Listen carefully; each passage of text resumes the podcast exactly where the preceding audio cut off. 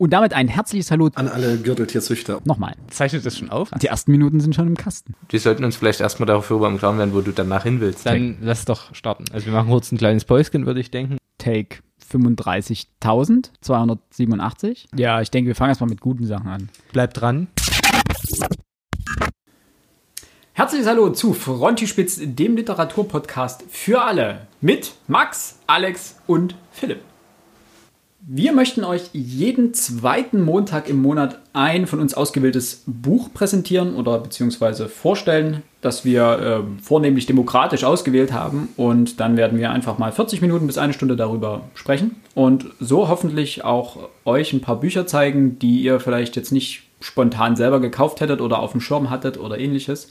Denn die Bücher kommen nicht nur aus der aktuellen Bestsellerliste oder aus den aktuellen Neuerscheinungen, sondern so werden wahrscheinlich die letzten 50, 60 Jahre Literatur abdecken können, nicht müssen.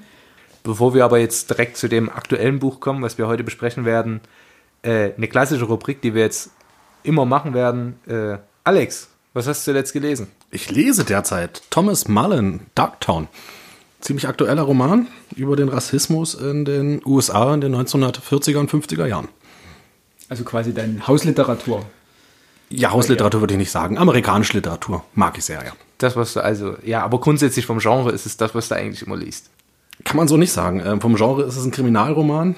Ah, okay. Ich mag tatsächlich eher die Romane, die in den USA spiegeln, vornehmlich in den Südstaaten. Ich habe keine Ahnung, warum das so ist. Ich finde die Thematik sehr interessant. Ah, okay. Und Philipp, bei dir? Äh, Simon Beckett, Toten, äh, nicht Totenfang, das ist Quatsch, das war der letzte, sondern Die ewigen Toten heißt das aktuelle. Und ich bin jetzt quasi, ich glaube, 20 Seiten, 30 Seiten, 40 Seiten vor Schluss.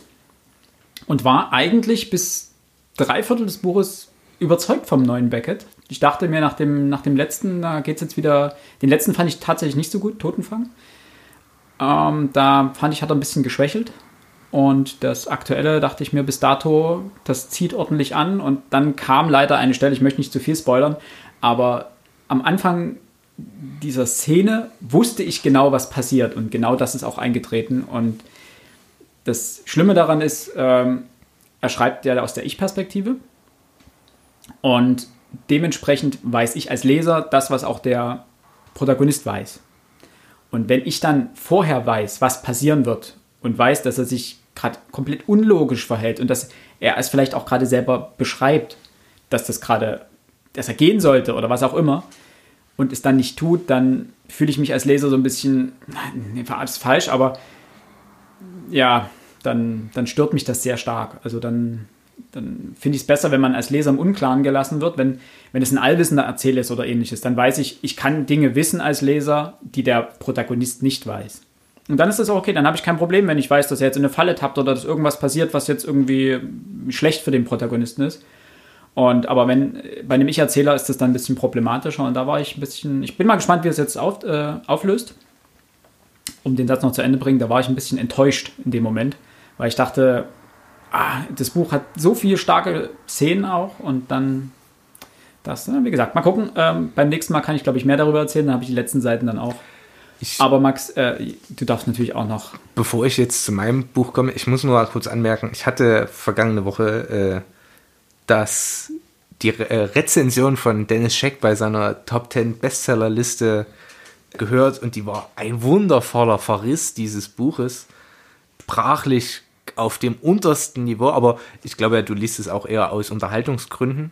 Der, Beckett, der Beckett war, meinst du, der war, ja. jetzt, der war richtig zerrissen, oder? Wo, Den hat er, ja gut, man muss dazu sagen, in dieser Rubrik, da spricht er 10, 15, 20 Sekunden über ein Buch und dann gibt es die Möglichkeit, entweder es bleibt auf dem Tisch liegen oder es wandert in die Tonne. Also tatsächlich wirft er es einfach in eine Tonne hinein und ich, ich glaube, da gibt es kein großes 5 von 10, sondern es gibt nur 0 oder 10 von 10. Nach der Kritik würdest du es dir holen?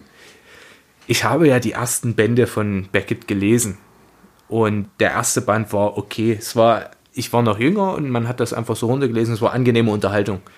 Aber da ich ja schon beim zweiten Band dann das Gefühl hatte, ja, wir, wir, also das ist jetzt keine große Sache mehr und das Forensische ist zwar auch spannend, aber das muss jetzt auch nicht, das ist jetzt nichts, was mich permanent reizen würde. Nein, tatsächlich nicht. Okay. Mir ist das zu teuer für, für ein Buch, was, ich, was mich nur unterhalten würde. Als Präsent vielleicht, okay.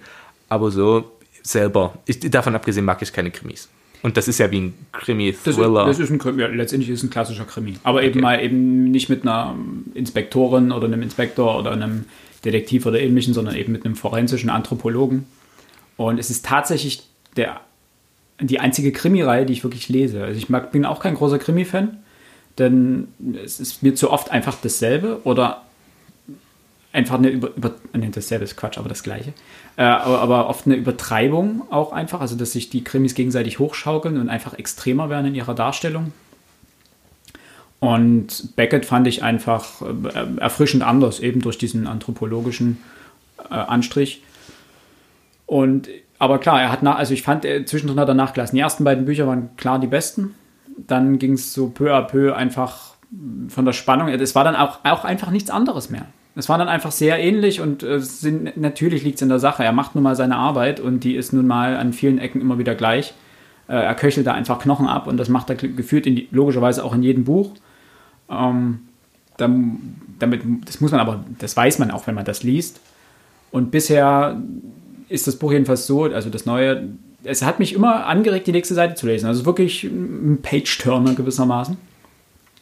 Und das war, es soll eigentlich unterhalten. Das, das, das ist wirklich so eine, so eine Popcorn-Literatur für mich. Ich habe von Simon Beckett tatsächlich noch gar nichts gelesen. Und jetzt sagt ihr beide, ja, die ersten beiden Bücher oder das erste Buch soll ziemlich gut gewesen sein. Soll ich mal reinschauen? Ja, Oder kann, ich, ja. kann ich durchaus sagen. A, ist ein wahnsinnig populärer Autor. Man kann ja auch von Fitzek ein Buch lesen und akzeptieren. Äh, entweder man wird das feiern. Der hat ja eine wahnsinnige Fangemeinde. Ich habe gestern gehört, der hat 30 Millionen Bücher verkauft. Entweder man mag das total oder man hasst es halt total. Und ich gehöre eher zu der äh, Spezies, die es nicht so feiern kann. So, und das Gleiche, ich mag halt solche Bücher nicht unbedingt. Aber wenn du dich einfach mal unterhalten lassen möchtest, interessant ist das in dem Fall, also Forensik ist Okay. einfach spannend, äh, mach das ruhig mal. Also ich fand das, fand das Der, gar nicht, gar nicht würdet ihr einschätzen, ist der fachlich kompetent? Oder denkt er sich irgendwas aus, um jetzt möglichst? Also das Forensische würde ich in dem Fall sagen, dass das durchaus plausibel ist. Ich, ich bewege mich jetzt auf dünnem Eis, aber ich glaube, er, also er hat definitiv recherchiert dahingehend.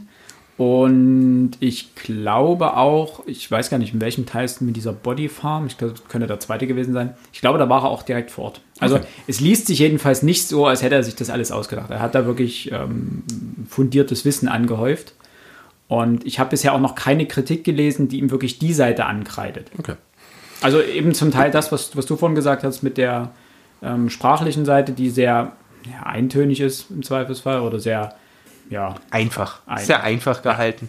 Aber äh, dementsprechend liest es sich aber auch wirklich schnell runter. So ein Ja. Buch schafft man auch theoretisch an einem Abend. Also Okay. wenn man das, ist relativ dick geworden, 500, 400, 500 Seiten. Aber jetzt bitte, Max, du hast noch einen... Apropos an einem Abend.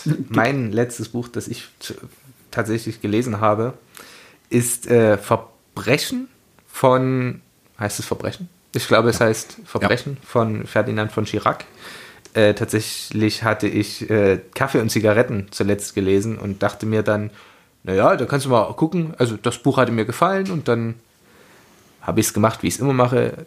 Ich habe ein weiteres bestellt und das dann sofort auch ausgelesen.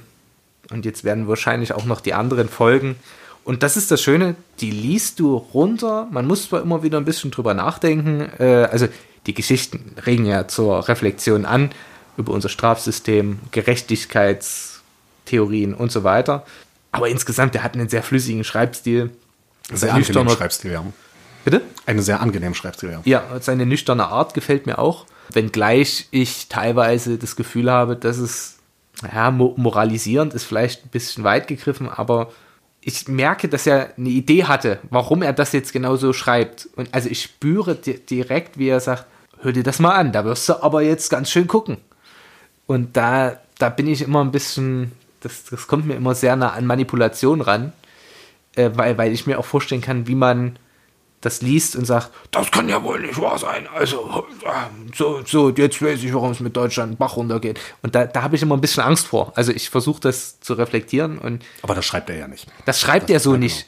Aber ich weiß, wie die Reaktionen darauf ausfallen können oder ausfallen teilweise auch.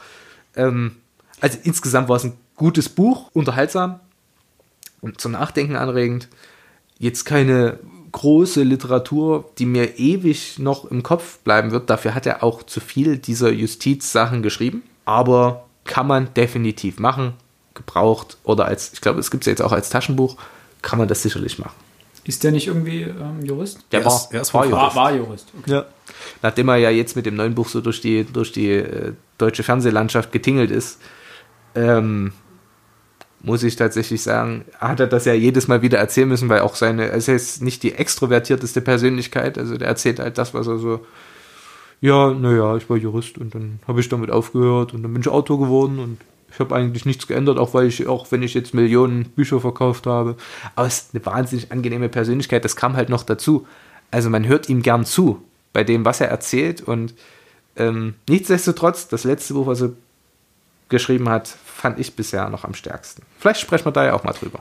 Ja, wollte gerade sagen, da wollen wir ja nicht vorgreifen. Philipp, was machen wir jetzt?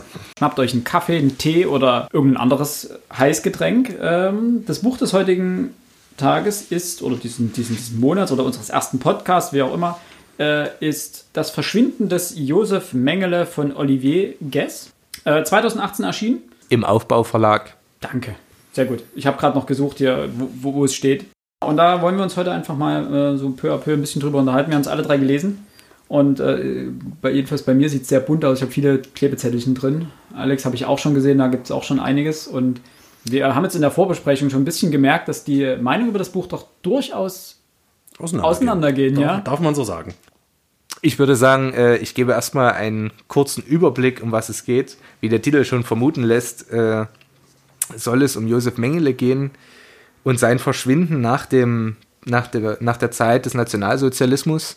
Für diejenigen, die es vielleicht nicht wissen, äh, Josef Mengele war äh, Lagerarzt im Konzentrationslager Auschwitz und im Buch, das so ein Mix aus Sachbuch und Roman, eher Roman vielleicht ist, befasst sich Olivier Guess damit, wie Josef Mengele A geflohen ist und B dann in Südamerika so lange untertauchen konnte, obgleich sowohl der Mossad als auch der Nachrichtendienst äh, der Bundesrepublik und ein Kopfgeld war auf ihn ausgesetzt. Also alle waren auf der, auf der Jagd nach ihm, aber dennoch hat er es geschafft bis zum Tage seines Todes. Spoilere hier tatsächlich, aber auch nur, weil man kann seine Lebensgeschichte nun einmal auch bei Wikipedia nachlesen. Sollte man. Also das kann man Ja, durchaus machen. das kann man wissen und das kann Ja, man auch aus dem Schulunterricht noch kennen oder zumindest schon mal gehört haben, wer das zumindest war.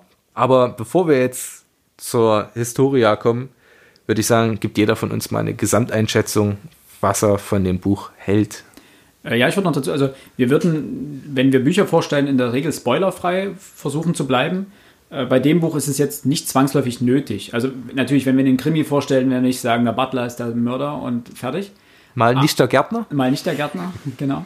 Äh, aber in dem Fall, das Buch bietet jetzt keine überraschenden Wendungen in dem klassischen. Da es wirklich eine Mischung aus investigativen Bericht ist und, und Roman. Und letztendlich alles über die, die Persona-Mengele äh, bei Wikipedia kurz nachzulesen ist, beziehungsweise auch bei einiger Forschungsliteratur. Ja, auch immer wieder Thema in Nachrichten, in, Ja. in Dokumentation ist. Also das ist bekannt. Genau. Und ähm, wie du schon richtig gesagt hast, ich finde, man sollte den Namen kennen und man sollte wissen, was mit dem Namen in Verbindung steht, einfach um das nicht zu vergessen. Und das schafft dieses Buch dann auch. Und damit auch quasi meine kurze Meinung. Ich, ich habe eine Weile gebraucht, ich habe die ersten 50 Seiten gebraucht, um wirklich klarzukommen mit dem, mit, dem, mit dem Duktus des Buches, mit dem Schreibstil. Ähm, das, war ich, das hat mich überrascht tatsächlich. Äh, erstens ist es komplett im Präsens geschrieben. Also die, die äh, eigentliche Haupthandlung ist komplett im Präsens geschrieben, was für mich überraschend kam und aber den, die bedrückende Atmosphäre des Buches eigentlich noch mehr verstärkt hat, als äh, also, also sie halt sehr verstärkt hat. Ich fand es unterm Strich gut. Es hat mich unterhalten. Es klingt, klingt komisch, wenn ich sage, das Buch hat mich unterhalten, weil das ist Das Thema gibt es eigentlich nicht her, das Thema gibt, nein, es hat mich, es hat mich beschäftigt, das Thema. Es hat mich äh, auch zum Nachdenken angeregt und ich fand die Darstellungsweise an einigen Stellen krass. Also so, dass man sagen kann, das Buch darf man durchaus gelesen haben. Ja, ich muss, also die Darstellungsweise krass. Äh, ich finde, was ich sehr positiv finde, und das sind nicht viele Dinge an dem Buch, ist, dass er, also ich glaube, wenn ein Deutscher dieses Buch geschrieben hätte, wäre es qualitativ deutlich schlechter gewesen. Weil wenn ein Autor der jetzt kein Sachbuch schreibt, sich an ein solches Thema, was ja auch für die deutsche Nachkriegszeit sehr relevant ist, heranwagt, wäre es zu Be Betroffenheitsliteratur geworden oder zur Anklageschrift. Das ist es begrenzt bei, bei Guess auch, aber viel wichtiger ist dabei die, die Geschichte und die drückt er einfach auch aus, wie sie war. Oder wie Ja. er sie, wie sie zu rekonstruieren ist, denn auch über Mengele herrschten aufgrund dessen, dass man nicht wusste, wo er sich befindet, so viele Mythen.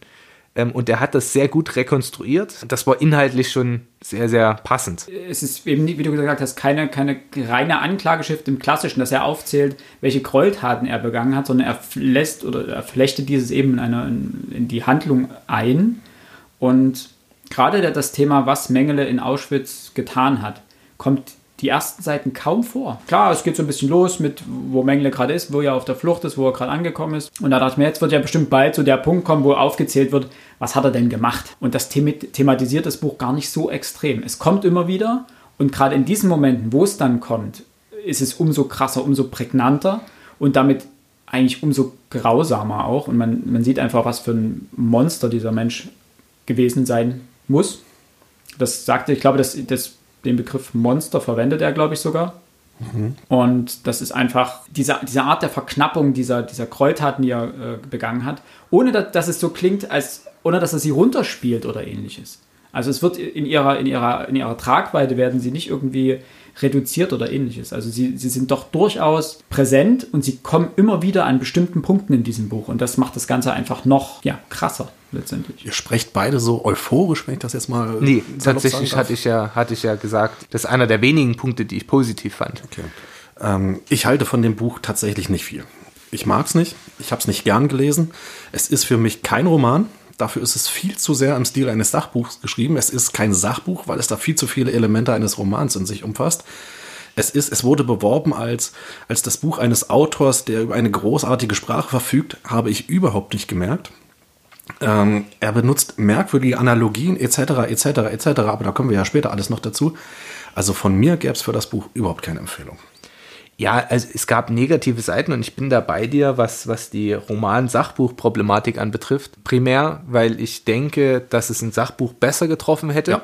Vielleicht auch ein etwas lockereres äh, Sachbuch, was jetzt keine Forschungsliteratur ist, aber wenn ich mir überlege, die äh, Humboldt-Biografie von Andrea Wulff, die geht auch sehr erzählend mit der Persönlichkeit von, äh, von, von Humboldt um. Die las sich hervorragend und war ein Sachbuch. Das war, das war eine deutsche Autorin, ne? Äh, nein, es ist, glaube ich, eine Amerikanerin, Okay. die tatsächlich so einen Namen hat, aber äh, sich mit der Persönlichkeit auseinandergesetzt hat.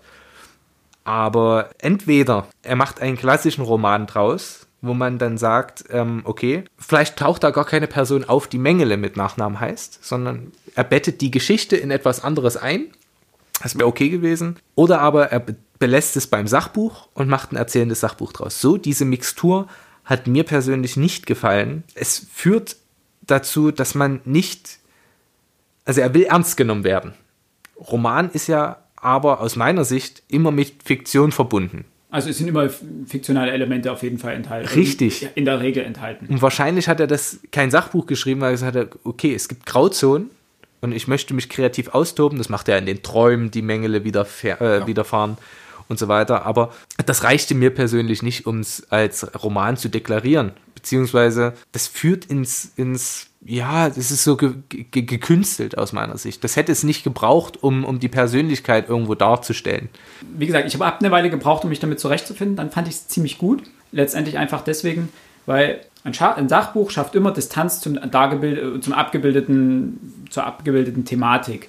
Dass man sagt, ja, es ist halt ein Buch über einen Kriegsverbrecher und ich lese dieses Sachbuch in der Regel eigentlich, um mir Wissen anzueignen. Und ich denke, das Buch geht eher in die Richtung des Verstehens, also zu, diese Hintergründe zu verstehen. Des Versuchs, es zu verstehen. Des, des Versuchs zu verstehen, ja, genau. Verzeihung, ja. Und dass auch der Leser sich hineinversetzen kann in, warum hat es denn so lange gedauert? Warum hat man ihn denn nicht gefangen? Also wie Eichmann zum Beispiel.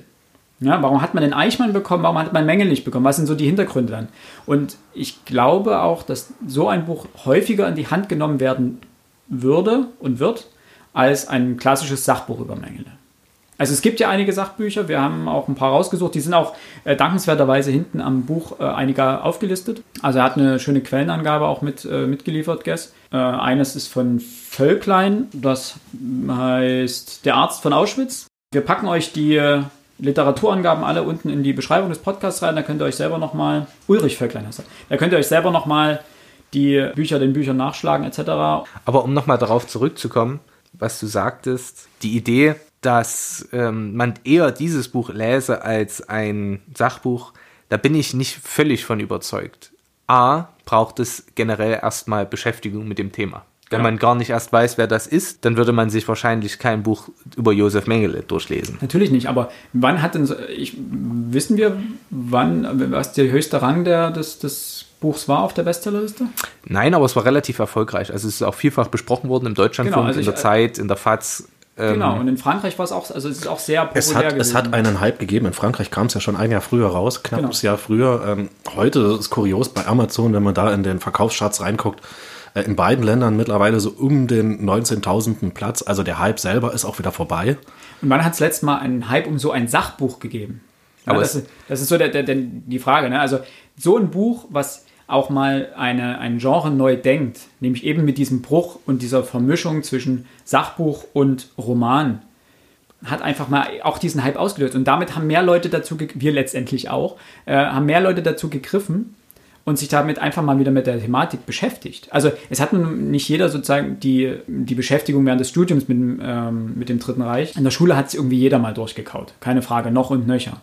Aber dann noch eine tiefgründigere Beschäftigung während des Studiums hat auch, macht nicht jeder. Und auch danach setz, setzen sich die wenigsten hin und sagen, ach, heute würde ich mal gerne äh, was über das Dritte Reich und Auschwitz und Mengele äh, lesen. Klar, es gibt natürlich diverse Dokumentationen auf Phoenix und etc. Aber ich, ich muss trotzdem sagen, äh, dann wäre es doch viel besser gewesen, den ganz harten Schritt zu gehen und zu sagen, okay, richtig heftig, Ich-Perspektive. Ja, und dann kommt nämlich der Punkt, das ist hart, sich zu versuchen, in die Position eines, am Ende ist es ein Massenmörder, Ja. hineinzuversetzen, seine kruden Gedanken in irgendeiner Form abzubilden, das äh, fällt natürlich schwer. Und das, Das Problem ist, ich halte es einfach für, es ist vielfach auch im Deutschlandfunk diskutiert worden, ist es schon zu nah dran an Mengele oder wird der Autor, macht der Autor sich gemein mit Mengele? Das ist gar nicht der Punkt. Ich finde, mutig ist ein Buch, äh, wenn es diesen Schritt geht und sagt, okay, ich versuche das jetzt und versuche mich wirklich in die Figur hineinzuversetzen, lasse alle Distanz weg, die ich habe und stelle die Person dar, wie ich sie empfunden habe und wie die Quellen sie hergeben. Ich muss sagen, Beispiel aus der, auch das ist, glaube ich, 2017, 2018 oder so erschienen, Die fremde Königin von Rebecca Gablé, der zweite Band der Otto der großen Reihe.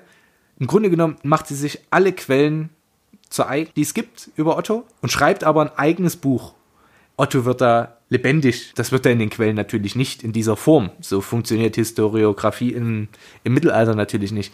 Aber so wie sie es schafft, dieses Buch zu schreiben, wird das Mittelalter auch für Personen, die sich jetzt nicht zentral dafür interessieren, interessant. Ich glaube, da hast du von was richtig Tolles angesprochen. Ähm, natürlich braucht es, wenn du über einen mittelalterlichen Herrscher sprichst, braucht es keinen Mut, um über ihn zu sprechen. Bei Mengele, ähm, da gebe ich dir vollkommen recht, fehlt dem Autor so ein bisschen der Mut. Ich habe so das Gefühl, er versteckt sich hinter dem Namen Mengele und die gesamte Faszination dieses Buchs, sofern es die überhaupt gibt, kommt nur aufgrund der Person Mengele zustande. Es ist der Name eigentlich, der an, anlockt, nicht der Inhalt. Weiß nicht, ich sehe das wirklich anders. Also ich, ich finde wirklich, er, er hat schon viel Mut bewiesen, sich dieser Thematik zu nähern. Das ist einfach eine problematische Thematik, denn wie, wie du vorhin schon richtig gesagt hast, Max, es ist immer eine Mischung, ist es eine Anklageschrift, ist es, ähm, was will es sein? Ne? Hier hat er sich versucht, so nüchtern wie möglich zu nähern. Dass das nicht ganz funktioniert, da kommen wir vielleicht noch mal drauf, das Thema Sprache, wie das hin gegen Ende des Buches immer weiter, ich will nicht sagen eskaliert, aber wie er extremer wird in seinen Äußerungen. Und auch zwischendrin schon immer mal so ein bisschen. Was natürlich aber auch mit dem zunehmenden, ich würde jetzt mal sagen, Wahnsinn Mängel ist, aufgrund seiner, ähm, seines Verfolgungswahns natürlich auch, seiner Paranoia, genau, äh, zustande gekommen sein mag. Aber er versucht sich ja zum Teil schon in ihn reinzusetzen. Ne? Diese, ganzen, diese ganzen Traumszenen oder äh, diese, diese panischen Szenen, die er durchmacht, sind ja letztendlich schon eine Interpretation des Ganzen. Also Ja, er interpretiert, äh, interpretiert äh, Tagebucheinträge und die Audioaufnahmen, die er von, äh, von äh, Eichmann, ist das Eichmann? Ja. Er hat ja, Ja, vielerlei. Tagebucheinträge Genau, und so er die weiter Dinge, genau. gefunden.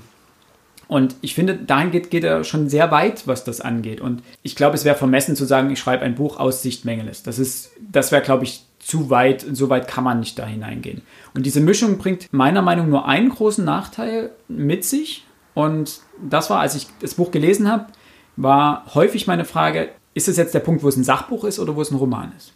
Und das habe ich mich bei fast jedem Satz natürlich fragen müssen. Danach Motto, ist das jetzt eine Interpretation des Autors oder ist das jetzt wieder ein Sachbuchteil des Buches sozusagen? Ist es jetzt hier wieder eine, eine, sind das jetzt wieder Fakten, die er darstellt und die er bringt? Oder interpretiert er wieder? Klar, bei dem Traummengeles können wir davon ausgehen, dass es äh, natürlich eine Interpretation des Autors war. Ähm, je nachdem, aber auch da wieder, was hat er aus den Tagebüchern genommen? Was hat er aus den Aufzeichnungen genommen? Wie detailliert beschreibt Mengele dort alles? Und beziehungsweise auch in den ähm, anderen Büchern, die sich mit ihm beschäftigen. Also eben der eine äh, Assistent Mengeles, wie detailliert hat er es beschrieben? Ja. Und das müsste man jetzt sozusagen Tippel, Tappeltour an diesem Buch wirklich, das Buch sozusagen sezieren um das alles wirklich eins zu eins auseinandernehmen zu können. Ich bin da sehr gespalten, was das Buch anbetrifft. Ich glaube, da stehe ich so ein bisschen zwischen euch. Ähm, was ich positiv empfand, ähm, war generell, äh, zwischen den Zeilen kommt teilweise auch offenbar, also er spricht es ja auch offen an, ähm, der deutsche Umgang mit Josef Mengele. Denn der wird ja 45, 49, interessiert sich niemanden, niemand für diese Persönlichkeit. Erst als dann die Zeugenberichte kommen über diesen Arzt, wird er relevant und dann äh, beginnt man sich damit zu befassen. Ja, Fritz Bauer, da gab es zuletzt auch einen grandiosen Film, wie ich fand, wo es um die Eichmann-Entführung in äh, Argentinien ging. Der Netflix-Film? Äh, ist das? Nee, ich glaube, das ist kein Netflix-Film, das war eine deutsche Produktion, die auch im Kino lief. Aber der, ich glaube, der Staat gegen Fritz Bauer heißt der Film grandios. Generell, wie das aufbereitet ist, das macht Guest schon wirklich gut. Auch äh, dieses Netzwerk, wie er das skizziert und darstellt, das kommt sehr gut zur Geltung. Ich persönlich, ich weiß nicht, wie es euch ging, aber ich hätte mir teilweise einfach ein Personenregister gewünscht. Das sind so viele Altnazis, genau. dort Persönlichkeiten, da ein Industrieller, immer wieder neue Namen. Ich müsste schätzen 30 bis 50 Namen, die dort eine Rolle spielen und die irgendwo in irgendeiner Weise geholfen haben, damit Mengele untertauchen konnte. Ob das jetzt in Argentinien, in Paraguay, in Brasilien war, völlig wurscht. Irgendwo gab es immer jemanden, der ihm geholfen hat. Und dieses Spinnennetz aus Altnazis, das fand ich wahnsinnig interessant. Also für mich auch was Neues in dieser Form, denn man sagt ja immer, ja, und die ganzen Altnazis, die sind nach Südamerika gegangen. Und dann ist die Geschichte faktisch beendet. Also mehr erfährt man ja sonst nicht. Aber hier diese, diese Miniatur, diese äh, ja, diesen Mikrokosmos zu erleben, das fand ich war wirklich interessant und war auch einer der Gründe, warum ich stetig weitergelesen habe, wenngleich ich auch da bei dir bin, man braucht lange, um in den Stil reinzukommen. Ja. ja. Wobei ich äh, sagen muss, dass es es war auch für mich, und das macht vielleicht auch der, die Art und Weise, wie das Buch geschrieben ist, genau das, was du meintest jetzt, dieser, dieser, ich weiß nicht, ob es schon Mikro, ob es Mikrokosmos ist, weil es war ja wirklich, es waren viele. Die ja, aber zentriert auf, aber zentriert auf um, um Mengele. So. Ja, nicht nur Mengele, es gab ja viele andere auch, die dort waren, die mit Mengele dann, wo Mengele, Mengele hat sich auch distanziert dazu. Er hat ja eben mhm. nicht unter, unter dem echten Namen in Buenos Aires oder in Argentinien gelebt, sondern unter einem Decknamen, wie viele andere auch. Aber andere sind ja dann schneller auch dazu übergegangen, ihren, ihre Identität jetzt nicht so übermäßig geheim zu halten, wie er es dann auch mit, äh, wie es ja bei Eichmann ja dann auch äh, feststellt. Und auch Mengele kommt ja dann dazu, dass er seinen wahren Namen preisgibt wieder und wieder unter echten Namen in Südamerika lebt, äh, schon alleine, um wieder heiraten zu können. Das zeigt auch einfach, dass die ersten 15 Jahre um den Dreh, ne, bis 1960, war er relativ. Er hatte zwar Angst, aber unbegründete Angst, äh, wenn man im Nachhinein das betrachtet. Er wurde, er wurde noch nicht gesucht. Er, wurde, noch gar nicht, er wurde nicht, noch nicht so intensiv gesucht. Genau. War ja, weil er noch nicht klar, ob er tot war. Es gab ja auch die, sein eigener Sohn dachte ja auch, er wäre irgendwie an der Ostfront gefallen. Und man hat es ihm erzählt, ja. Und man hat, beziehungsweise, ja, genau, man hat es ihm erzählt. Und auch so, die ersten 15 Jahre haben die einen, auch unter Perron, das war natürlich auch noch ein großer Vorteil für die ähm, Nazis in Südamerika, haben sie ein wirklich Leben fast in Saus und Braus dort geführt. Also so stellt das Buch das auch dar. Und das Erschreckende war dann für mich diese, diese Auflistung der Who is Who der Massenmörder, die, die Guess hier aufführt, die eben in, sich in Buenos Aires getroffen haben. Und dort fand ich diesen Schreibstil, diese Mischung aus Roman und, und Sachbuch so, so, so eigentlich niederschmetternd. Also das, das, schlug einem richtig ins Gesicht, weil es kam ein Name und dahinter kam eine Zahl, wie für wie viel tausend Tote oder hunderttausend Tote diese Person für, verantwortlich war. Und da folgen fünf, sechs, sieben Namen am Stück und man liest einfach nur eine Liste an Massenmördern. Und dann, und die verkehrten alle zu dieser Zeit in, in Buenos Aires. Und das war einfach, das war hart, das zu lesen. Also das war, das, das war nicht unterhalten, wie ich am Anfang gesagt habe, unterhalten war vielleicht falsch, das falsche Wort, aber das war einfach Eindringlich. eindringlich. Das muss ich dem Buch lassen. Das Buch bringt einem die Sache näher. Wenn man in einem Sachbuch liest, so und so viele Millionen Tote in Auschwitz, so und so viele Millionen Tote in Buchenwald, so und so viel und so weiter, also diese Auflistung von Toten, dann, dann ist das eine abstrakte Zahl. Und aber das Buch kommt mit Details und mit Einzelheiten um die Ecke, die das einfach so nahe bringen, dass man sich betroffen fühlt, ist falsch, weil das klingt dann eben wieder wie Betroffenheitsliteratur, aber eben nicht im Sinne von, von betroffen, sondern im Sinne von Verständnis, dass man einfach mehr versteht, was passiert ist, vermutlich. Da, da, da kommt das schreiberische, wenn ich das so sagen darf, das schreiberische Talent von Guess nochmal raus. Er war ja ähm, Journalist gewesen. Ja, ist, ist, immer noch Journalist. Ist, ist immer noch Journalist. Äh, veröffentlicht immer noch für FATS, äh, New York Times und Le Monde. Und auch da sehr erfolgreich, muss man auch sagen. Da finde ich, also dass das in der Hinsicht macht das tatsächlich gut. Also er weiß natürlich auch, wie er seinen Leser fangen kann.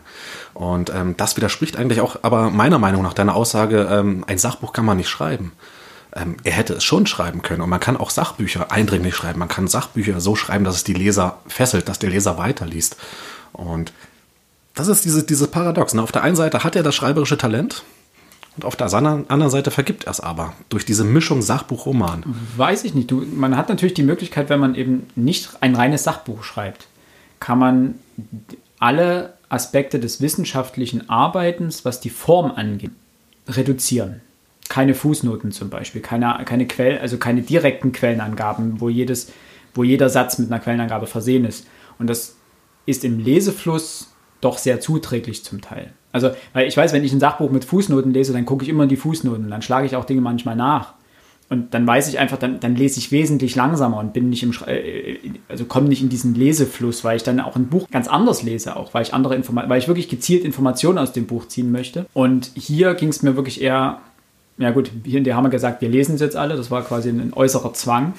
Aber hier ging es mehr in das Verständnis rein. Also in dieses, also auch eine Entmystifizierung des Ganzen. Ja. Das geht ja, gibt ja, da hatten wir vorhin schon kurz angesprochen, äh, dieses ganze, dieser ganze Mythos um Mengele, der dann dem alles Mögliche angedichtet wurde, Ende der 70er, also 60er, 70er, nee, nicht Ende der 70er, Ende der 60er Jahre, Anfang der 70er Jahre, dass, dass man gesagt hat, ja, er lebt in Paraguay, in Saus und Braus und geht nur in den edelsten Restaurants speisen und mit dem und dem und mit dem und dem. Und diese Kontrastierung dazu, dass er in, im gleichen Moment in irgendeinem Verschlag in, in Brasilien sitzt und eigentlich, die, eigentlich schon komplett durchdreht vor Paranoia. Und das fand ich, hat dieses Buch sehr gut eingefangen. Da bin ich definitiv bei euch. Die, generell, ich weiß nicht, wie ihr das gelesen habt, ich fand Mengele war ein wahnsinniger Glückspilz, teilweise. Ja. Ja. Wie er sich immer wieder gefühlt zwei Tage bevor oder einen Tag bevor, bevor dann der Geheimdienst oder irgendwas da war, war einfach weg. Gut, er hatte nun mal diese, dieses Netzwerk im Hintergrund, das für ihn agierte, ähm, weil ihm einfach so niemand auf die Schliche gekommen ist. Und natürlich, seine eigene Paranoia hat dann natürlich auch mit reingespielt, denn er hat ja auch dann sich diese Ausgucks, äh, äh, diese Türme gebaut, wo er dann immer wie so ein Ausguck ja. äh, die Straße hinuntergucken konnte, ob jetzt irgendwer ihm zu nahe kommt oder eben nicht. Und hinzu kommt, sich einfach den Namen mehrfach zu ändern. Drei, vier Namen hat er im Buch, glaube ich. Das machst du ja nicht einfach so. Vor allem nicht, wenn du, dass seine Persönlichkeit, er war ja stolz auf das, was er geschaffen hat. Ja. Auf seine Forscher, Forschungstätigkeit, seine Ergebnisse, das, was er geleistet hat. Dieses Unrechtsgefühl für das, was er, das verliert, hat er ja nie. Bis zu seinem Tode kommt ja nie das Gefühl bei ihm auf, dass er ähm, Reue empfindet. Reue, für ihn ist das, okay, die Zeit ist vielleicht jetzt vorbei und das wird jetzt nicht mehr so gemacht. Aber dass er es gemacht hat, das bereut er nicht. Und das fand ich auch interessant, vor allem in der Begegnung dann ganz äh, zum Schluss mit seinem eigenen Sohn, der ihn ja natürlich, wie das in der Zeit üblich war, 68er, beziehungsweise gut, da sind wir dann schon fast zehn Jahre später, aber der Junge hatte nun mal keine andere Möglichkeit, früher dahin zu kommen, der ihn einfach fragt, was hast du getan? Und er ist erstmal sich selbst auch gegenüber verweigert, ne? Richtig. Abstreitet. Und dann erzählt er es und aber hat da auch keine, keine, keine wirkliche Reue. Und auch das Menschliche, was der Sohn dem gegenüber zeigt, der einfach nur seinen Vater kennenlernen möchte und verstehen will, was den dazu gebracht hat, sowas zu tun, ja, ich werde jetzt nicht auflösen, wie diese Begegnung zwischen den beiden endet. Das soll ja noch weiter spannend bleiben. Aber das fand ich tatsächlich A, spannend. Also das muss man sagen. Zum, wenn man die ersten 100, nee, die ersten 70 Seiten gelesen hat, es ist schon spannend. Man will schon wissen, wie es weitergeht. Ja. Man weiß zwar, wie es zu Ende geht. Er wird Ja. irgendwann sterben. Aber ähm, so die, die, die einzelnen Etappen, wie lebt er jetzt dort? Wie kommt dann da jetzt wieder raus? Die hatte ich schon. Also ein bisschen Spannung kommt, ist schon aufgekommen und man, wenn man sich gewöhnt hat, dann liest man das auch locker flockig runter. Also es ist jetzt auch kein Buch, wo man, das wollte ich vorhin noch sagen, in Sachbüchern, mich nerven Endnoten. Wahnsinnig. Dieses Hin- und Hergeblättere, um zu gucken, was steht jetzt in der Fußnote drin, Endnote, ja. in der Endnote drin, das geht mir so auf den Kranz. Wahnsinn. Ja, Endnoten sind, äh, Endnoten also entweder Fußnoten oder gar nicht. Das ist so die. Genau. Also Endnoten finde ich auch fürchterlich. Weil dieses Hin- und Hergegucke und dann lese ich wieder und suche wieder die Fuß, äh, die Endnote. Wahnsinn. Ähm, Noch schlimmer, wenn man das Buch als, als PDF oder auf dem E-Reader hat, Grandios. sowas, dann, dann ist man gleich komplett verloren, weil das Springen, ja, dann kann man es gleich vergessen, die Endnote zu suchen. wie gesagt, ich fand Aber das ist ja hier nicht der Fall. Also es gibt richtig, keine, es gibt keine, Fußnoten und das ist keine auch gut so. Ja, dann würde ich sagen, das war eine kurze Zusammenfassung. Die ersten 20 Minuten sind rum. Äh, ja, würde ich sagen, äh, gehen wir das Buch mal ähm, ne, peu à peu durch. Vielleicht jetzt nicht, aber so ein paar Sachen natürlich, die uns äh, aufgefallen sind. Oder vielleicht, äh, keine Ahnung, habt ihr euch Stellen rausgesucht, die euch bes- besonders ne, bewegt haben, ist falsch, aber die, die euch besonders ins Auge gefallen sind, die euch vielleicht sogar verärgert haben. Stellen, die euch besonders gut gefallen haben, besonders gut gewählte Sätze oder ähnliches. Also bei mir gibt es da durchaus ein paar Stellen, aber Fragen wir mal ganz kurz. Ähm, gibt es für euch sowas wie den Satz des Buches? In dem Buch, nein. Okay. Sonst häufig hin und wieder schon. hast du nicht vorhin einen? Ja, aber das ist ja, ich muss ja dazu sagen, wenn ich sehe, wie ihr die Bücher hier bekleistert habt, das ist natürlich Wahnsinn. Und das passiert mir tatsächlich auch hin und wieder, dass Bücher dann vollgeschrieben sind. In dem hier nicht. Schlicht und ergreifend, weil einige Sätze, ja, die waren eindringlich, aber die habe ich dann, also ich hatte nicht mehr das zwingende Bedürfnis, mir was zu markieren. Selbst im Wissen, dass wir drüber sprechen wollen.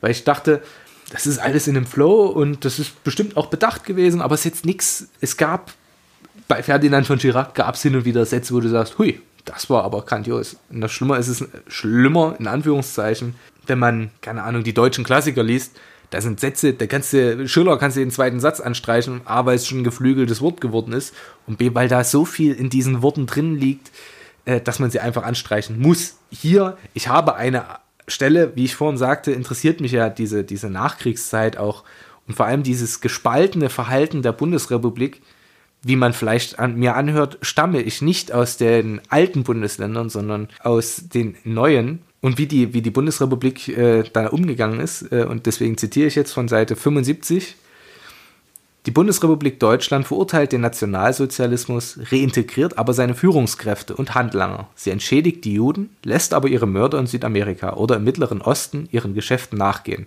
Anerkennung des Rechts auf den politischen Irrtum, Amnestie für die Opfer der Entnazifizierung, nationaler Zusammenhalt, Generalamnestie. Punkt, Punkt, Punkt. Und ich fand das sehr eindringlich im Sinne von dieses Gegenüberstellen.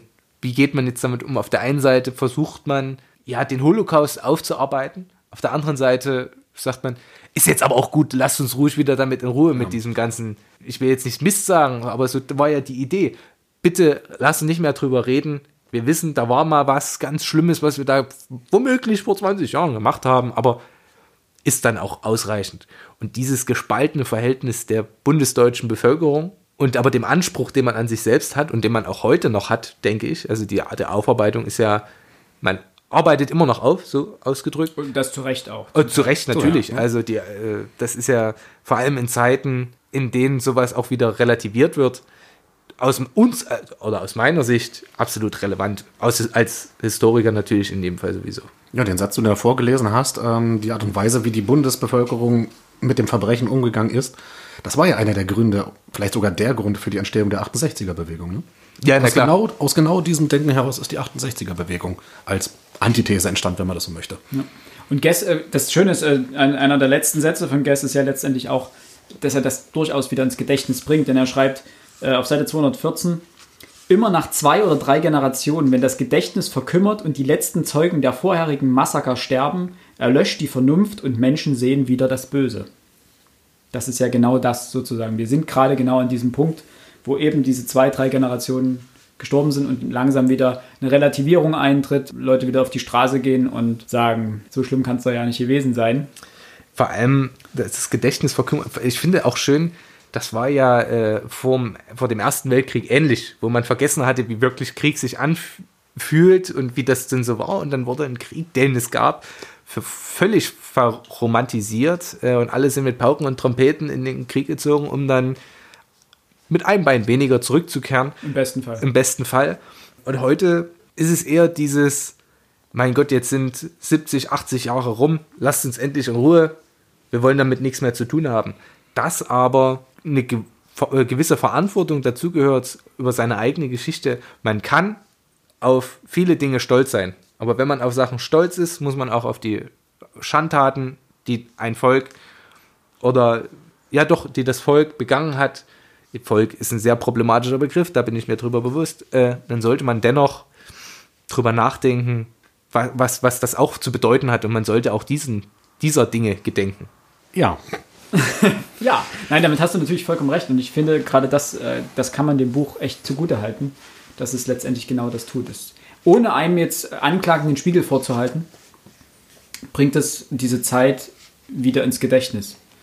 Ohne aber eben, es, es ist eben ein Buch, was sich nicht explizit mit der Nazi-Zeit beschäftigt und dem, was direkt während des Krieges passiert ist, die ganzen Gräueltaten etc., sondern äh, es macht das Ganze ja reflektierend, indem es sozusagen, während er es über diese, diese Flucht und diese, diese, sieht gut aus, ähm, man muss dazu sagen, dass ich leicht kränkle und gerade versuche hier gegen einen Nieser und auch einen Husten anzukämpfen.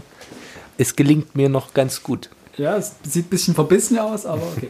äh, wo war ich? Nein, es macht das äh, ganz gut. Also eben in dieser ganzen äh, Fluchtszenerie äh, Mengeles reflektiert es eben die Gräueltaten des Kriegs und es holt sie wieder hervor. Und das, das muss man dem Buch ähm, zugutehalten, meiner Meinung nach. Ja, um noch eine ganz andere Sache anzusprechen.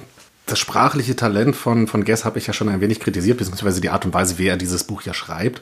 Dass es dir nicht gefällt. Dass es mir nicht gefällt. Ich muss der Fairness halber natürlich auch zugeben, ich habe nicht das französische Original gelesen, könnte ich auch gar nicht. Ähm, ist also wirklich die Frage, was ist auch vielleicht dem Übersetzer anzulasten. Darf ich kurz einhaken? Das ja, haben wir, wir haben vorhin kurz im, im, Bus uns unterhalten, Max und ich. Und er meint, die hat irgendwas in der Rezension gefunden? Genau, die Rezensionistin meinte, dass sich die Übersetzung sehr nah am Original hält.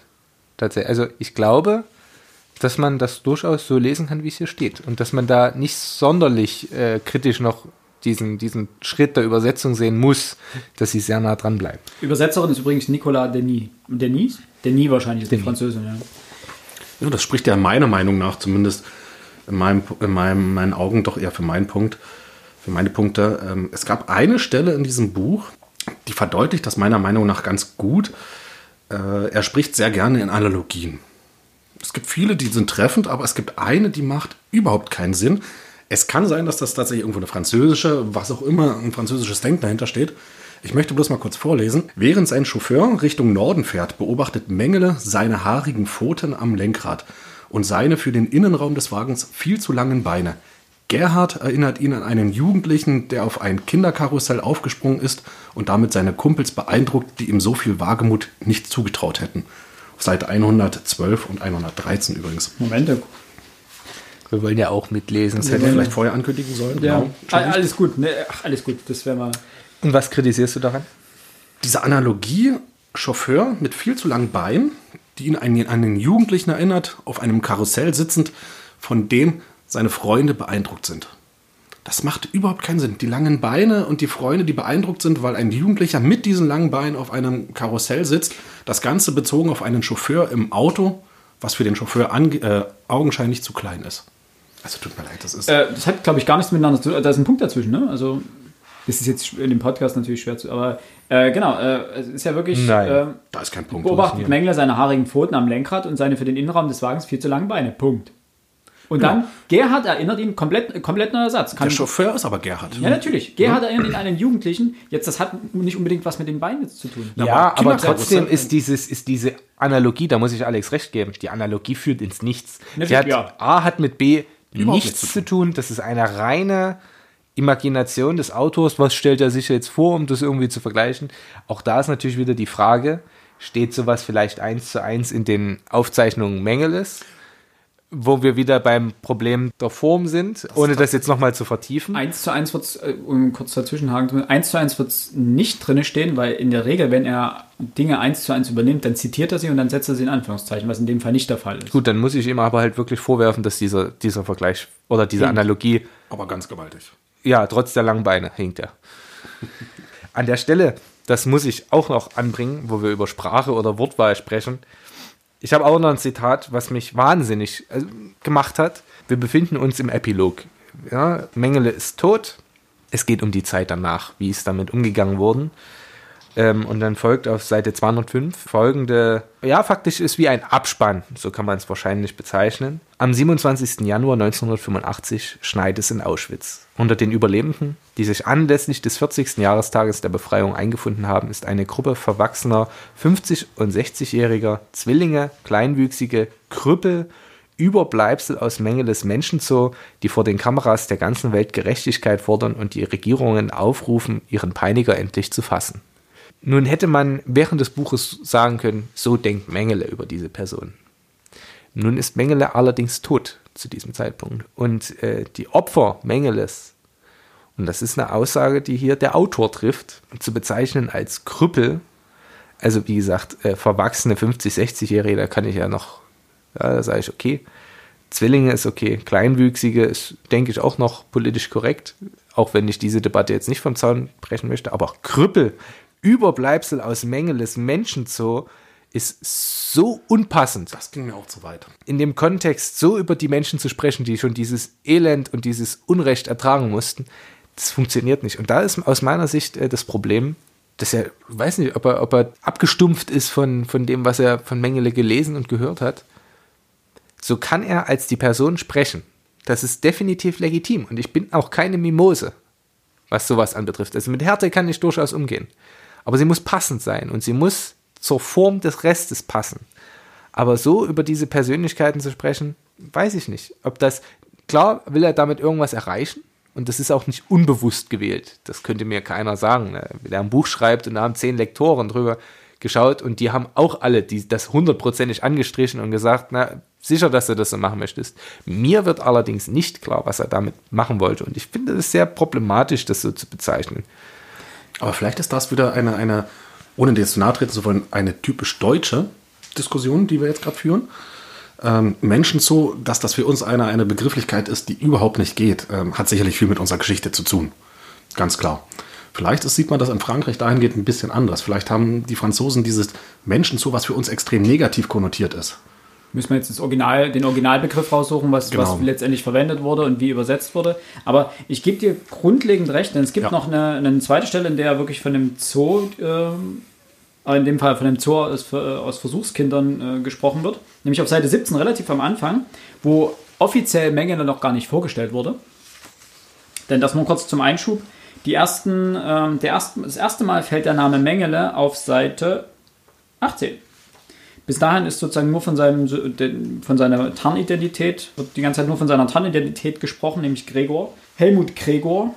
Und interessanterweise erst auf Seite 18 steht dann, Gregor ist der Todesengel Dr. Josef Mengele. Und damit dort fällt das erste Mal der Name. Und bis dahin wird sozusagen nur von eben Gregor gesprochen, wobei einem relativ schnell klar ist, um wen es sich handelt. Aber äh, zurückzukommen auf den Zoo aus Versuchskindern, den er hier nennt. Ähm, wo geht der Satz los? Ja, es wird dann, da ist ein Lang- Semikolon davor. Hm.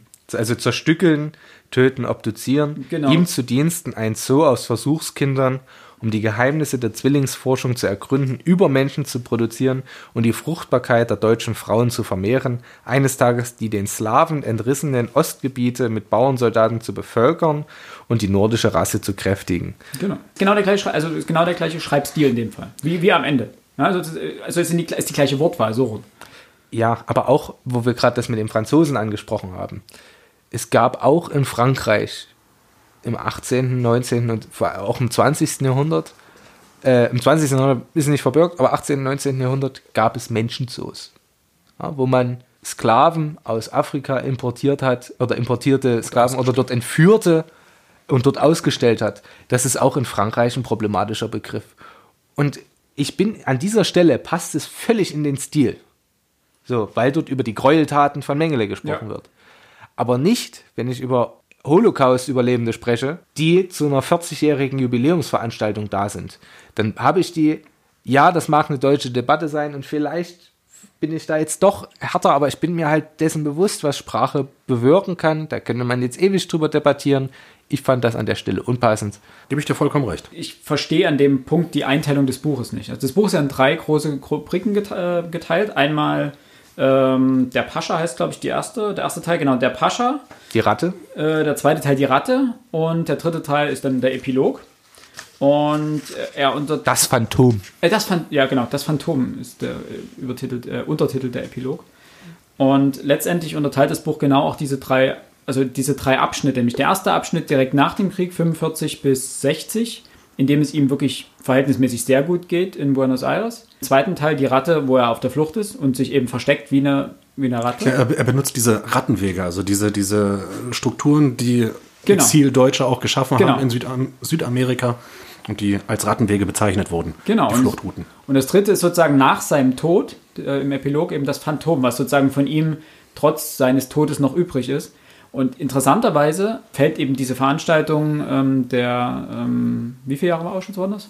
40 Jahre. 40, der, 85. Genau, diese, die Veranstaltung fällt dort- mit rein. Aber er, er kommt auch dann wieder zurück zu den, zu den Mengeles, wie es, na, wie es nach dem Tod von ähm, Josef Mengele, wie es ihn ergangen ist, wie es Sedelmeier ergangen ist. Ähm, also es ist irgendwie sonderbar. Also natürlich, Mengele ist in dem Moment tot, aber er, er bleibt weiter in dem Stil drin und bleibt weiter in dieser beschreibenden Art und Weise drin und benutzt weiterhin die, er bleibt auch bei seiner Wortwahl dahingehend. Also ich, ich weiß jetzt nicht, inwiefern ich, ich das hier werten soll, weil das hat, das hat mich wirklich irritiert. Also bin ich ganz bei dir. Allerdings schreibt er ja nicht nur glatt aus Mengeles Sicht. Nein, das wollte ich Ja, damit eben, nicht also, sagen, aber- aber, in dem Kontext. Ja. So, damit soll das auch äh, gegessen sein. Ne? Das ist ein kleines Ding. Ähm, es gab ja auch Sachen, die für eine gewisse Komik sorgten in dem Buch, wo man jetzt trotz dieses Hintergrundes Schmunzeln musste. ja mal schmunzeln musste ähm, über über ah, Ja, ja, unfreiwillig komisch. Unf ja natürlich. Also Ja, gut, ich fand die, die Story mit seinem Hund. genau die das da mit dem. Hund. Genau, das war letztendlich Äh, der, der Punkt. da, da habe ich sehr lachen müssen. Unbe also es ist einfach eine groteske Ich wollte gerade- ich wollte gerade sagen, grotesk trifft es, glaube ich, am besten. Und da, ja, aber ich mag groteske Dinge sehr. Die sind für mich sehr witzig. Ich kann über Komiker weniger lachen als über groteske Sachen. Genau, er gibt nämlich seinen Namen, de, äh, seinem Hund seinen Namen. Äh, seinem Hund den Namen Heinrich Lyons. Genau, ein Namensvetter, also ich zitiere Seite 41. Erstaunlicherweise hat er gleich Nägel mit Köpfen gemacht und sich ein Hündchen namens Heinrich Lyons zugelegt. Irene hatte ihn in ihrem Brief auf den Namen eines amerikanischen Vorfahren, Harry Lyons, äh, gebracht, der, den er einfach eingedeutscht hat. Was für ein Einfall. Ein Namensvetter des Gründers von München, Heinrichs des Löwen, Fürst mit kolonialen Ansprüchen, Herzog von Bayern und von Sachsen, Gregors Hund. Musste ich, ich, es kam unerwartet, es kam einfach komplett unerwartet, diese Szene. Ja, aber auch, äh, es, es zeigt ja auch dieses, dieses Denken von ihm, dass man Ja. einem Schoßhündchen einen solchen Namen mit diesen Gedankengängen gibt. Ja. Äh, das ist an sich, finde ich, einfach ziemlich komisch.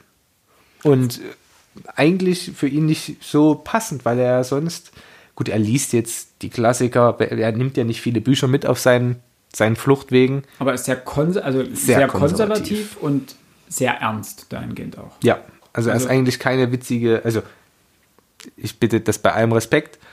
Er, es gibt keinen, keinen humorvollen, äh, keine humorvolle Seite an ihm. Wobei, ich glaube, äh, das müsste ich jetzt rausholen, das finde ich jetzt gerade nicht. Es gibt irgendwo eine, eine Szene, wo er, wo er auf irgendeiner Party ist oder und dann, wo er seine Witzchen macht oder so, oder wo über ihn gesprochen wird, dass er seine hier ein Witzchen, da ein Witzchen und so weiter. Ähm, wobei, das deutet, das ist so eine kurze, kurze Randnotiz, ansonsten kommt er in dem Buch überhaupt nicht, also er als der Zurückhaltende, der sich immer eben distanziert auch von den anderen Nazis in Buenos Aires und auch später dann in, ähm, in Paraguay, glaube ich, noch und in Brasilien die wenigen, die er dann dort noch trifft. Aber ansonsten eben, er ist eher zurückhaltend, dahingehend eben auch hauptsächlich aus Angst. Ja, äh, die wahnsinnige Paranoia, dass er, Ja. und der verflucht ja auch die anderen für ihre Offenheit, was gewisse Dinge anbetrifft. Und das fand ich auch spannend. Ähm, Er macht ja immer alle anderen dafür verantwortlich, dass es mit ihm jetzt Bach runtergeht. Und das ist ja mit zunehmender Dauer des Buches würde ich schon sagen, Ja, nicht nur mit ihm, sondern auch mit Deutschland. Das ist, das, das, ja, mit Also Deuten. er, er, er, er rechnet das ja dann gleich hoch. Es geht ja dann gleich vom Hundertsten, es geht ja dann nicht nur persönlich um ihn, sondern er fängt dann an, der und der hat mich verraten oder der und der äh, hilft mir jetzt nicht mehr und genau wegen die, die, diesem Menschenklag ist äh, das Deutsche Reich Untergang und so weiter. Also Ja, gut, er nimmt das immer in die er- Metaebene rein, Er, ja. hebt das immer noch eine, eine, auf die Metaebene und das scheint auch ein Wesenszug in, dem, in ihm zu sein. Man muss aber auch sagen, und das äh, sagt auch Guess äh, relativ am Ende, Mengele scheint die Welt, die Nachkriegswelt auch einfach nicht mehr zu verstehen. Und das, das wird ganz klar deutlich. Und das finde ich gut herausgestellt. Das macht Guess richtig gut, wie er Mengele dastehen lässt. Also er ist immer noch, er ist komplett überzeugt. Er ist wirklich Nazi durch und durch. Und er steht hinter seiner Arbeit und er, auch alles, was er getan hat, die ganzen Gräueltaten, die er begangen hat, er lässt, es lässt ihn immer wieder sagen, das hat er im Sinne der, der Forschung gemacht, der Medizin gemacht und es war Staatsangelegenheit. Das, das kommt immer wieder, also das wird mehr, mehrfach erwähnt, dass diese ganze medizinische Forschung Staatsangelegenheit war. Das Töten von Menschen war Staatsangelegenheit. Und damit hat er es nie hinterfragt. Oder ich weiß nicht, ob ihn ne, hinterfragt, nee, ich glaube, er- in dem Buch hinterfragt er es nicht. Und er, er steht stolz dazu. Er sagt, er hat einen Forschungsbeitrag gelassen. Er musste, das, er musste das tun, er wollte das tun, er wollte die Forschung vorwärts bringen. Ja, Das- und. das- oh ja, bitte. Entschuldigung. Nee, mach du erst mal. Ähm, das entbehrt übrigens auch keiner, keiner, keiner gewissen Grundlage. Nee. Mengeles Doktorarbeit, die er allerdings schon vor dem Krieg natürlich geschrieben hat, galt bis in die 60er, hinein, äh, 60er Jahre hinein als internationales Standardreferenzwerk für diese Thematik. Er war ein hochintelligenter Mann, ohne Frage. Und er hat natürlich geforscht. Und diese Forschung wurde international bis in die 60er Jahre anerkannt.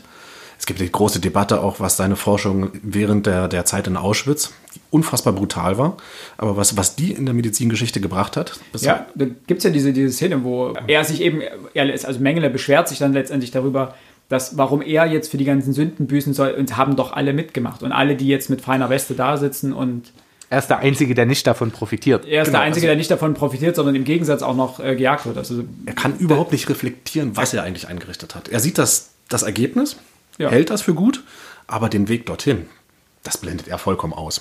Nee, der macht, nein, macht er nicht. Er blendet das nicht aus. Also, er sagt, das ist gerechtfertigt er gewesen. sagt, das ist gerechtfertigt. Er sagt, das ist der Preis, den man dafür zahlen muss, wenn man zu dieser Forschung kommen möchte. Und das, dafür steht er auch ein. Also es ist jetzt nicht, dass er sagt, äh, dass er sagt, nein, es, er leugnet den Holocaust in keiner Weise. Er, er verurteilt ja sogar diejenigen, die, die es tun. Und ähm, es gibt ja dann irgendwann eine Stelle, wo er ähm, den Leuten, die ihm helfen, also Hase und äh, wie heißt der andere? Sassen? Sassen? Ja, wo er den, die ja, die ja, äh, genau, die Eichmann interviewen wollen. Ach, und, die, hm. Genau, die die Tonbänder aufnehmen und Eichmann interviewen wollen und, und ihn sozusagen wollen, dass Eichmann den Namen rein, seinen Namen reinwäscht und auch sagt, nein, es hat sechs Millionen, diese, so viele Juden wurden nicht getötet und so weiter.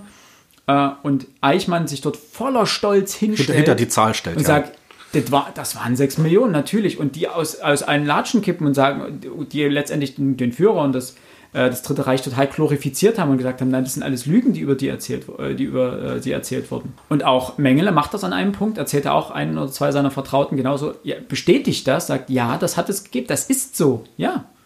Das sind die Zahlen und die stimmen auch. Also aller Gräueltaten, die wir, die wir bezichtigt werden, die haben wir begangen. Aber es ist okay für ihn. Aber für ihn ist es, und er steht voll dahinter. Also er sagt das ohne Reue und das wird auch mehrmals betont. Er ist frei von Reue. frei von Schuldgefühl.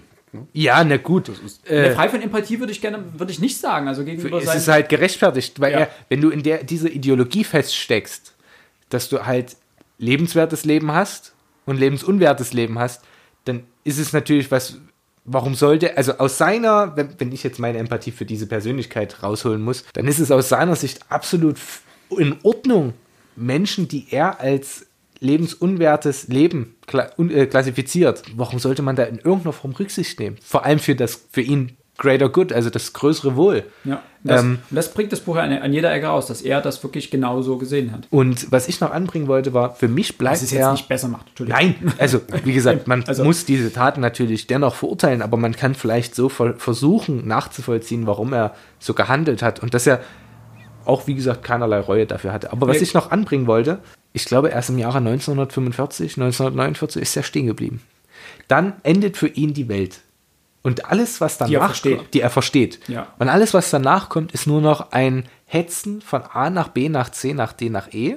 Mit Hoffen, dass es vielleicht wieder zurückgeht, dass die, er sagt das ja auch so, er hofft, dass die Deutschen sich wieder besinnen und dass sie akzeptieren, dass das eine gute Idee war und so weiter, und dass er vielleicht wieder zurückkommen kann und sein, die Ehre, die ihm zuteil wurde, ihm auch dann wieder zuteil wird in Deutschland und dass sein Name wieder positiv konnotiert ist in Deutschland. Da, da gibt es die, die Stelle, wo er sagt, dass er in Klammern endlich Weltruhm erlangt hat. An dem Punkt, wo er dann wirklich zur Fahndung ausgeschrieben wird, weltweit, nämlich dann eben schon in den äh, Mitte der 60er, äh, wo man dann aktiv nach ihm sucht. Dort steht eben genau das da, dass er endlich Weltruhm erlangt hat, dass man ihn endlich äh, weltweit kennt. Und das, das unterstreicht ja genau das.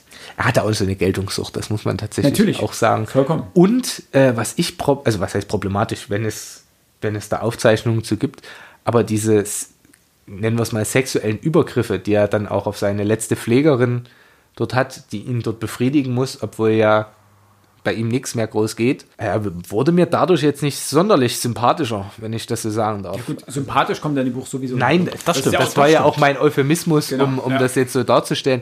Also, das machte ihn gleich noch zum nächsten Schwein, weil im Grunde genommen, er hat über diese Frauen, also über seine erste Frau, die sich dann von ihm, bis sie sich von ihm scheiden lässt, Irena hieß die, glaube ich, ne? Ja. über die verliert er bis dato kein negatives Wort. Die zweite Frau, ja, die findet er jetzt nicht sonderlich hübsch und das ist eine Zweckehe, aber er sagt, gut, die ist relativ smart, das geht seinen Gang. Was es gibt Sachen, die ihn stören. Die dritte Frau auf dieser Plantage in Brasilien, die nutzt er ja sexuell auch aus. Die nutzt ihn aber auch sexuell aus. Ne? Also die, äh, Ja. sie widern sich ja gegenseitig an. Ja. Das, ist, das kommt ja die ganze Zeit darüber. Aber ne? also, da haben wir dieses gegenseitiges Ausnutzen und im, die, die letzte Frau, die ihn berührt und in dem Fall sogar erotisch berührt, die er ja faktisch dazu zwingt, Nötigt, will ich nicht ja. sagen, aber er Ja, nötigt nee, sie in dem Fall. schon, ja. ja gut, sie hätte sich ja in dem Fall auch sagen können, äh, der ist ein alter Mann in dem Fall. Aber er, er nimmt ihre Hand und legt sie sich auf seinen Ge- Ja, auf seinen Schoß. Und sie muss ihn ja dann auch sexuell befriedigen, auch wenn da nichts mehr geht. Aber der Punkt ist, diese Entwicklung, also da sehe ich eine Entwicklung. So, und der, natürlich nach so vielen Jahren will das jetzt in in keiner Form rechtfertigen, aber das, es machte ihn wirklich sehr unsympathisch. Das war, für mich ist es tatsächlich nicht nur, was diese Vergehen angeht, ein Schwein, sondern auch, dass er sich dann noch sagt, die interessiert mich eh nicht, obwohl sie sich ja wirklich liebevoll um ihn kümmert. Er kann die Sprache nicht eigentlich, die verständigen sich mit Händen und Füßen, die es gibt, außer dem Geld, was die Frau kriegt. Kein Grund, er verhält sich zu ihr trotzdem wie ein Schwein eigentlich und sie kümmert sich trotzdem um ihn. Ist die letzte, die sich wirklich um ihn kümmert. Und selbst die behandelt er wie Dreck. Nochmal, um äh, kurz zurückzukommen, nämlich zu seiner ähm, beruflichen Karriere, weil du es vorhin gesagt hast, bis in die 60er Jahre galt sein als Standardwerk. Seine Dissertation. Seine Dissertation, ja. Man merkt auch, dass das ist sein Leben, die Forschung. Ja, in- genau, das beschreibt ja Gess ja auch in dem Buch, dass in dem Moment, wo ihm seine Titel aberkannt werden, seine akademischen Titel aberkannt werden, in dem Moment bricht er eigentlich zusammen. In dem Moment geht seine Welt kaputt. In dem Moment wird die Paranoia stärker. Er hat einfach nichts mehr. Und kombiniert mit, der, mit dem Punkt, wo er fliehen muss aus Para wann verbrennt er denn seinen ganzen Kram? Nach Argentinien oder nach Paraguay? Also, einer der beiden, also an einer der beiden Stellen, wo er mal wieder fliehen muss, oder an einer der vielen Stellen, wo er mal wieder fliehen muss, verbrennt er dann auch seinen ganzen. Ich glaube, nachdem er seinen Namen abgegeben hat, nachdem er, er hat sich ja dann Mengele wieder genannt, um heiraten zu können. Und als er dort im Zuge der Eichmann-Ermittlungen wieder ins, ins Fadenkreuz gerät und sich äh, selber dumm sch äh, schellt, schild, schild, schild, in dem Moment verbrennt er ja auch seine, seinen, seinen, seinen Koffer mit den Proben und so weiter. Und in dem Moment geht bricht er ein so ein Teil weg, weil er weiß, und in dem Moment weiß er auch, es gibt kein Zurück mehr. Ja, also klar, der, eine Zeit lang hatte er vielleicht zum, zum Teil dies, die, die Hoffnung, dass es, dass es wieder ein Zurück nach Deutschland gäbe. Deswegen hat er sich wahrscheinlich auch dem Dürerkreis angeschlossen. Aber auch dort, er hat sich nie hundertprozentig dazu bekannt. Auch dort hat er sich distanziert. Auch dort war die Angst da, irgendwie geschnappt zu werden, etc. Also auch da an dem Punkt war es soweit, dass er, glaube ich, nicht hundertprozentig geglaubt hat, dass es ein Zurück gibt. Und dann komplett vorbei war es eben dann in dem Moment, wo er wieder einen Tarnnamen annehmen musste und wo er dann auch noch seine akademischen Grade aberkannt bekommen hat. Und dann, dann Ja, welche, welche Rolle, welche Rolle die Wissenschaft bei ihm im Leben eingenommen hat. Ich glaube, das zeigt sich auch in dieser Episode und mit diesem ominösen Koffer und seinen ganzen Instrumentarien, die sich da drinnen befinden, äh, wie er sich gefreut hat, als er den Koffer dann endlich wieder hatte. Ja. Na, und dass er unbedingt sicher gehen wollte, sicher gehen musste, dass diesem Koffer auch nichts passiert. Dass er auf die einen Seite natürlich nicht den, seinen Häschern in die Hände kommt, auf der anderen Seite aber für ihn auch irgendwo erreichbar bleibt. Ja, genau. Und umso krasser ist eigentlich dieser Moment, wo er das alles verbrennt. Genau. Oder vernichtet, ja. Gut, nichtsdestotrotz muss ich uns natürlich auch wieder zeitlich an unseren selbstgesetzten Rahmen erinnern. Wir bewegen uns nämlich sonst weit über die gesetzte Grenze hinaus. Aber ich habe noch so viele Klebezettel in meinem Buch. Das mag alles sein. Nichtsdestotrotz haben wir uns vorgenommen, dass jeder eine Punktzahl abgibt und natürlich sagt, würde er es weiterempfehlen, also würde er es jetzt einem Freund oder Freundin, Eltern weiterempfehlen. Und deswegen würde ich die Anwälte jetzt um ihr Schlussplädoyer bitten. Also wie gesagt, für mich war es kein besonders gutes Buch. Ich habe es nicht gemocht. Für mich wird es auch ein Buch sein. Es wird bei mir im wahrsten Sinne des Wortes im Schrank verschwinden. Es wird dort einstauben. Äh, ich werde es vermutlich nie wieder rausholen. Und gelesen wird es definitiv erst wieder, falls irgendwo mal jemand sich für dieses Buch interessiert. Ich glaube, ich würde dem Buch auf Grundlage dessen, dass sich der Autor wirklich bemüht hat, ähm, historisch korrekt zu schreiben, das muss man ihm zugute lassen. Glaube ich, würde ich ihm fünf Punkte geben. Okay. Ja gut, ich hätte das jetzt deutlich schlimmer erwartet eigentlich. Nein, es gibt schlimmere Bücher. Es ist nicht das schlimmste Buch, was ich Man muss ja habe. sagen, 5 ist Durchschnitt, ne? Also Ja, fünf fünf Durchschnitt, ist ist normal. Durchschnitt Das Buch ist, es ist nicht gut, es ist okay. Okay. Philipp. Mehr aber auch nicht. Ich habe es, wie gesagt, äh, etwas besser empfunden. Mich hat das Buch auch durchaus äh, zum Nachdenken angeregt und das, diese ganze Thematik nochmal näher gebracht. Und ich würde es natürlich als gute Laune-Literatur kann man es niemandem empfehlen, so nach dem Motto, hier, wenn du mal abends irgendwie nichts zu tun hast, nimm dir das Buch und lies es. Weil man, man muss wissen, worauf man sich einlässt bei dem Buch und man muss sich dann damit auch auseinandersetzen. Also es ist nichts, was man nebenbei runterliest, dann in den Schrank stellt und sagt, ach, was liest man jetzt? Sondern es ist eins, was ist ein Buch, was, oder was mich jetzt durchaus beschäftigt hat, dahingehend auch. Natürlich ist es jetzt kein, kein Buch, wo ich sage, das ist das Buch für die einsame Insel. Wo ich sage, das nehme ich mit und das lese ich zehnmal hoch und runter. Äh, denn ich denke, es, äh, es ist auch nicht unbedingt ein Buch, was, was gewinnt, wenn man es jetzt drei, drei, vier, fünf Mal liest. Also es reicht, glaube ich, wenn man das einmal liest und dann ähm, sich damit beschäftigt und dann ist auch wieder gut. Äh, ich würde sagen, solide sieben Punkte und ich würde es definitiv empfehlen, weil ich finde, die, mit der Thematik sollte man sich beschäftigen. Es bringt einem die Person Mengele näher oder, das, das, auch, die oder auch das Verständnis, warum nach dem, dem Zweiten Weltkrieg letztendlich so viele äh, Nazis noch dem, dem Kriegsverbrechertribunal sozusagen entkommen sind. Und dementsprechend sollte man das äh, durchaus mal lesen. Ähm, aus meiner Sicht, ich bin bei euch beiden. Es gab, gab sehr positive Dinge am Buch und auch äh, definitiv negative. Ähm, ich persönlich würde es jedem, der sich für historische Persönlichkeiten interessiert und vielleicht das noch wichtiger, äh, Menschen, die sich für die Zeit des Nationalsozialismus interessieren, jedem würde ich das an, ans Herz legen. Auch jedem Holocaust-Verweigerer, ne? Ja, denen würde ich das vor allem ans Herz legen, denn die Größen des Nationalsozialismus beteuern hier selbst die Schrecken, die sie da verbreitet haben. Allerdings, wer sich nicht unbedingt mit historischen Persönlichkeiten auseinandersetzen möchte, wem Geschichte vielleicht nicht wirklich wichtig ist, der muss das Buch auch nicht lesen. Rein aus dem literarischen Wert an sich selbst, abseits des Themas, ist es kein gutes Buch. Das Thema macht es zu einem minimal überdurchschnittlichen Buch. Schreibtechnisch würde ich es nie weiterempfehlen, wenn man jetzt gute Sprache sucht oder ähnliches. Aber, und das ist mir jetzt aufgefallen äh, bei unserer Beschäftigung mit dem Buch und unserer Debatte um das Buch, äh, umso länger man sich darüber unterhält, umso interessanter findet, es, findet man es dann selber. Also wenn ihr die Möglichkeit habt, euch mit jemand anderen darüber zu unterhalten, dann tut das oder hört euch noch mehrfach unseren Podcast an. Es macht tatsächlich so mehr Spaß. Und also mehr Spaß, die Unterhaltung steigt, weil man mehr reflektieren kann. Dinge, über die man vielleicht selbst so nicht nachgedacht hat, die wir vielleicht angerissen haben, die euch noch auffallen.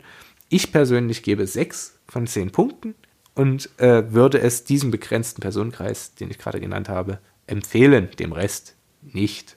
Abschließend möchte ich noch darum bitten, dass ihr uns für unseren Podcast eure Kritik, euer Feedback zukommen lasst. Sehr gerne im Kommentarfeld unter dem Podcast. Das geht auf Podigy, wo der Podcast erscheinen wird, äh, wird es, glaube ich, ein Kommentarfeld geben.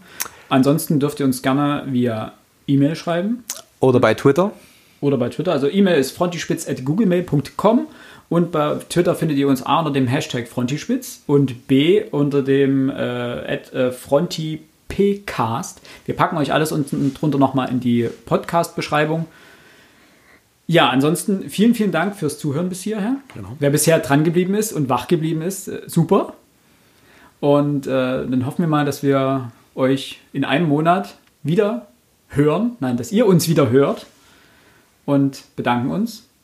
Bis zum nächsten Mal. Auf Wiedersehen. Und tschüss.